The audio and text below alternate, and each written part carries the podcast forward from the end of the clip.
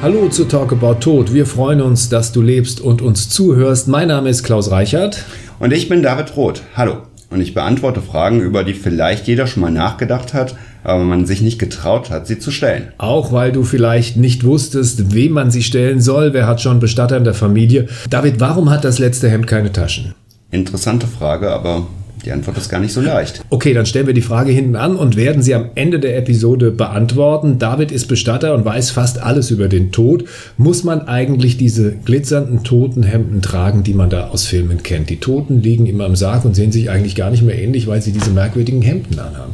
Nein, muss man absolut nicht. Das ist eigentlich nur eine Arbeitserleichterung für den Bestatter und bei uns eigentlich gar nicht üblich, denn wir können hier jedem das anziehen, was er einfach gerne hatte und wo man dann vielleicht sich einfach mal die Mühe macht, in seinem Schrank zu schauen und diese Sachen zusammenzustellen, also inklusive Unterwäsche. Gut, ich könnte aber auch sagen, wenn ich das irgendwo festgelegt habe, ich möchte gerne in meinem Lieblingsschlafanzug in den Sarg. Ein Schlafanzug, meine Tracht, was auch immer ich gerne getragen habe. Ja, Gab es schon Leute, die sich in Faschings- oder Fastnachtskostümen bei euch haben bestatten lassen? Also das ist ja hier im Kölner Raum gar nicht so ungewöhnlich. Gerade viele ältere Menschen sind noch in Karnevalsvereinen und darüber überaus stolz drauf. Oder in ihrer Montur als Karnevalsprinz oder aus dem Schützenverein. Das geht alles, wenn ich das Gefühl habe, dass es einfach passt.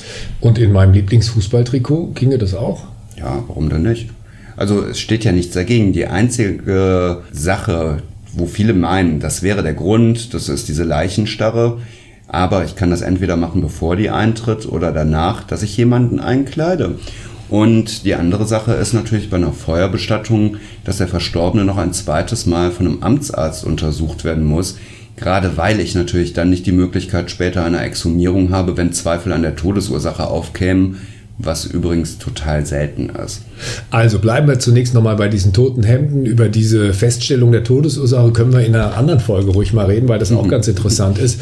Ja. Ähm, diese toten Hemden, wenn das alles möglich ist, so wie du es gerade gesagt hast, das heißt, ich kann mich in meinem Lieblingstrikot von meinem Lieblingsverein äh, begraben lassen, mhm. ich kann mich in meinem Faschingskostüm, in meinem Schlafanzug, in meinem Sonntagsanzug, in meiner Lieblingsjeans, legen das eigentlich viele Leute vorher fest oder ist es doch meistens so, dass die Leute sterben und dann die Angehörigen diese Entscheidung fällen müssen? Also meistens meistens ist es so, dass die Angehörigen das machen, weil es halt für viele Leute auch ganz schwer ist, über dieses Thema nachzudenken und die sagen, das machen wir mal, wenn wir alt sind. Und dann wird das natürlich total vom Alltag überrollt. Also viele Menschen versterben, denke ich, unbewusst, würde ich fast sagen.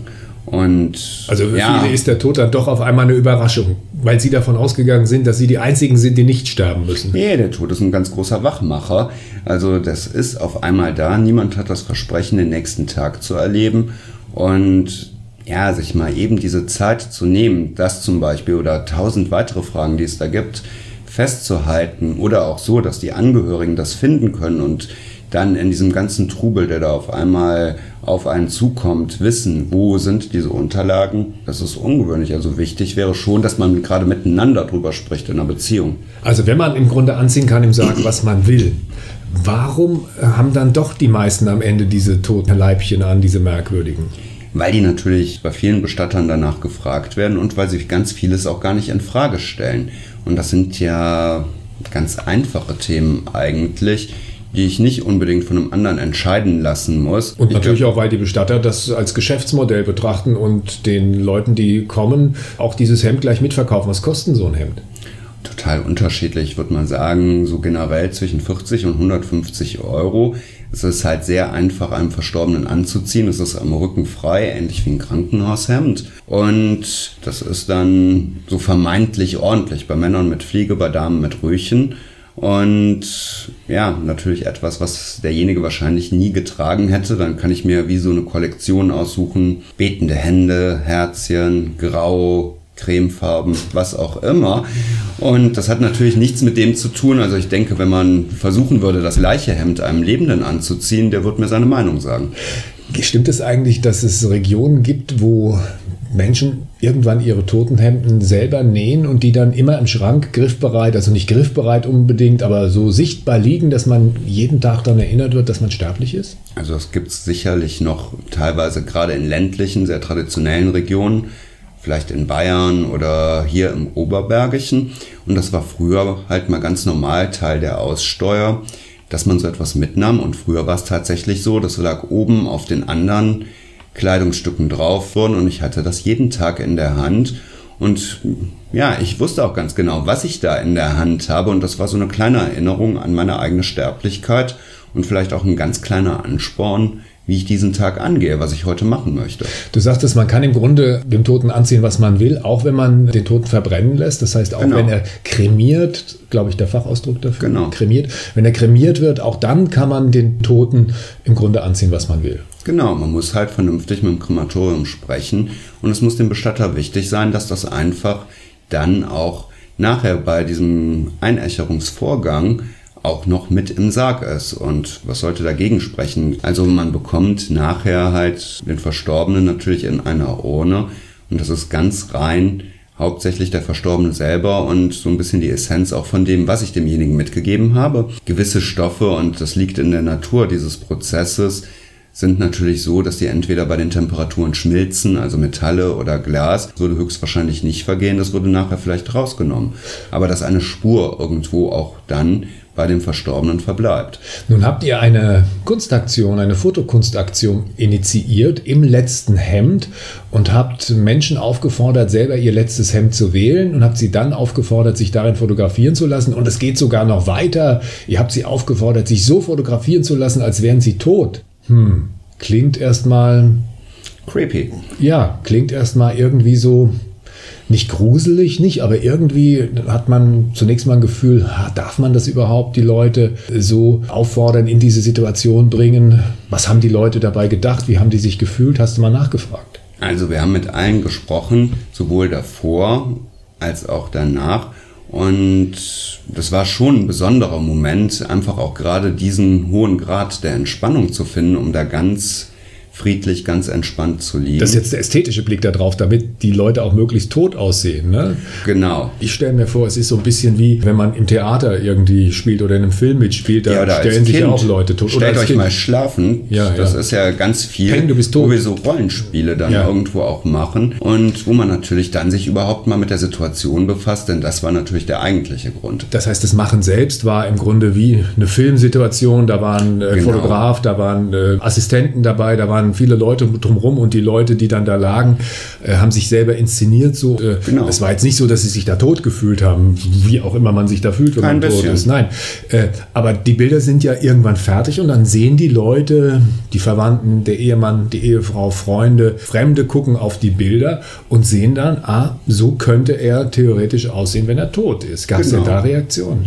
Also da gab es ganz massive Reaktionen, weil es natürlich ganz schwierig ist, eine Person, die man liebt, sich als tot vorzustellen oder vorzustellen, die muss ich jetzt hergeben. Und da fällt einem vielleicht dann ein, was hätte ich dem gerne noch gesagt, was im Alltag halt nicht einfach ist, dass man sich lieb hat, wo man gehofft hat, man findet noch den Punkt, gewisse Probleme anzusprechen oder dass sich Probleme vielleicht auch erledigen was dann vielleicht bis dahin nicht geschehen ist. Ist das vielleicht der, der Zweck, den ihr mit dieser Ausstellung auch irgendwie ja, erfüllen wollt, ist der falsche Ausdruck, dass ihr die Leute dazu bringen wollt, darüber nachzudenken, dass sie irgendwann tot sind? Ist das etwas, was ihr ja mit dieser Ausstellung bewirken wollt? Nein, wir wollen denen eigentlich die Vorstellung geben, dass sie leben und dass sie miteinander sprechen, gerade auch über dieses Thema, weil wir glauben, dass gerade sich damit befassen, Sachen auflösen kann, Ängste verringern kann und dass ich dann auch wieder in eine gewisse Natürlichkeit zu dem Thema komme, wie es eigentlich immer so ist. Also der Tod ist an und für sich ja nichts Neues. Und auch dieses Bewusstsein dafür, dass alles, was lebt, irgendwann sterben wird. Ab dem ersten Moment, dass da etwas lebt. Und das war früher halt mal eine Vorstellung, die uns jetzt nicht trüb gemacht hat, sondern die so einen Ansporn gab, warum gerade dieser Tag besonders kostbar und wertvoll ist. Und was ich an diesem Tag vielleicht noch schaffen möchte oder was ich anderen sagen mag. Und das ist heute natürlich nicht unbedingt en vogue, weil wir so in einer schnelllebigen Zeit sind und natürlich auch um uns herum Tod gar nicht mehr sehen und erleben können. Äh, www.im-letzten-hemd.de, da könnt ihr euch die Bilder anschauen. Die Ausstellung reist durch Deutschland, vielleicht kommt sie auch mal bei euch in die Nähe und dann könnt ihr auch die Bilder mal in Lebensgröße wirklich anschauen. Sehr beeindruckend. Gibt es ein Lieblingsbild, das du hast?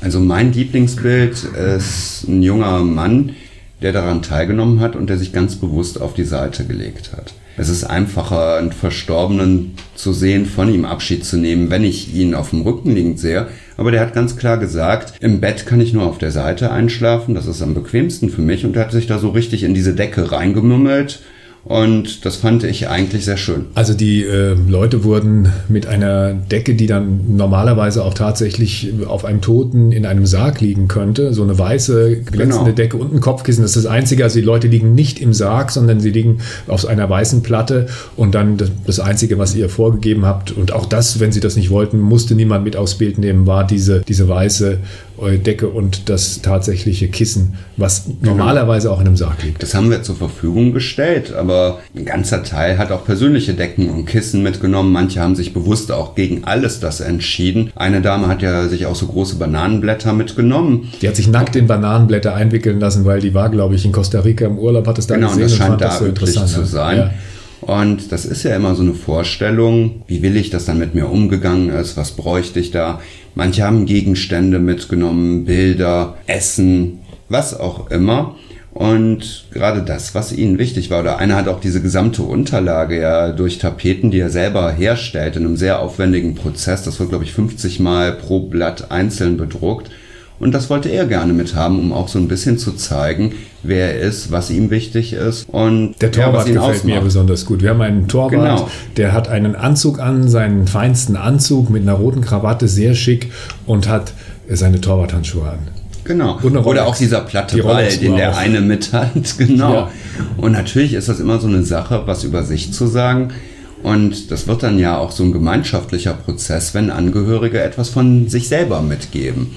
Das heißt, wenn sie eine Erinnerung als Bild mitgeben oder wie unser Vater da war, du erinnerst dich ja vielleicht noch, der bekam seinen Karnevalsorden mit, Blumen mit. Es war ihm ganz wichtig, dass eine Flasche Kölsch mit in den Sarg kommt. Hatte einen grünen Pullover an, ich erinnere mich noch genau. Genau, den mochte er einfach gerne. All die Sachen, die auch sein Leben irgendwo so ein bisschen bestimmt haben und wo er vielleicht auch in der Nachwelt, wer weiß, ob uns mal jemand findet, wie Römer und Ägypter gefunden wurden. Und ganz wichtig war, wir gaben ihm diesmal freiwillig dann auch die Plätzchen aus der Weihnachtszeit mit, die er sonst immer vom Teller stibitzt hatte. Nun, weil du sagtest Römer und äh, Ägypter, nun kann nicht jeder sich ein Mausoleum oder eine Pyramide bauen, aber es ist in der Tat so, dass wir vieles über vergangene Kulturen wissen, über die Dinge, die wir in den Gräbern beziehungsweise in Grabkammern genau. gefunden haben. Genau, wie man lebte, wie die Beziehungen im Leben waren, woran ich glaubte. Und das ist ja gerade diese Vielfalt, was mich da erwartet. Und das war natürlich auch etwas, was so ein gewisser iterativer Prozess war, dass man mit seinen Ängsten, wenn die Nachwelt vielleicht nicht so bunt war bei den Wikingern oder bei den alten Griechen, dann die Münzen für den Fährmann mitnahm oder halt alles das, um diesen Weg dann natürlich auch zu erleichtern. Einige haben ihr Handy mitgenommen. Das sieht man doch auf dem einen oder anderen Bild. Das ist ja so diese Urangst auch, dass man irgendwie im Sarg liegt und dann doch wieder aufwacht und dann ist es vielleicht auch ganz gut, ein Handy dabei zu haben. Aber so ein Fall ist dir nicht bekannt. So ein Fall ist mir bisher nicht bekannt. Man hört das mal, aber das ist so im Bereich der Großstadtmythen. Ja. Also auch wenn Medizin heute nicht perfekt ist und vieles vielleicht noch so im Bereich des Schamanismus ist, ja.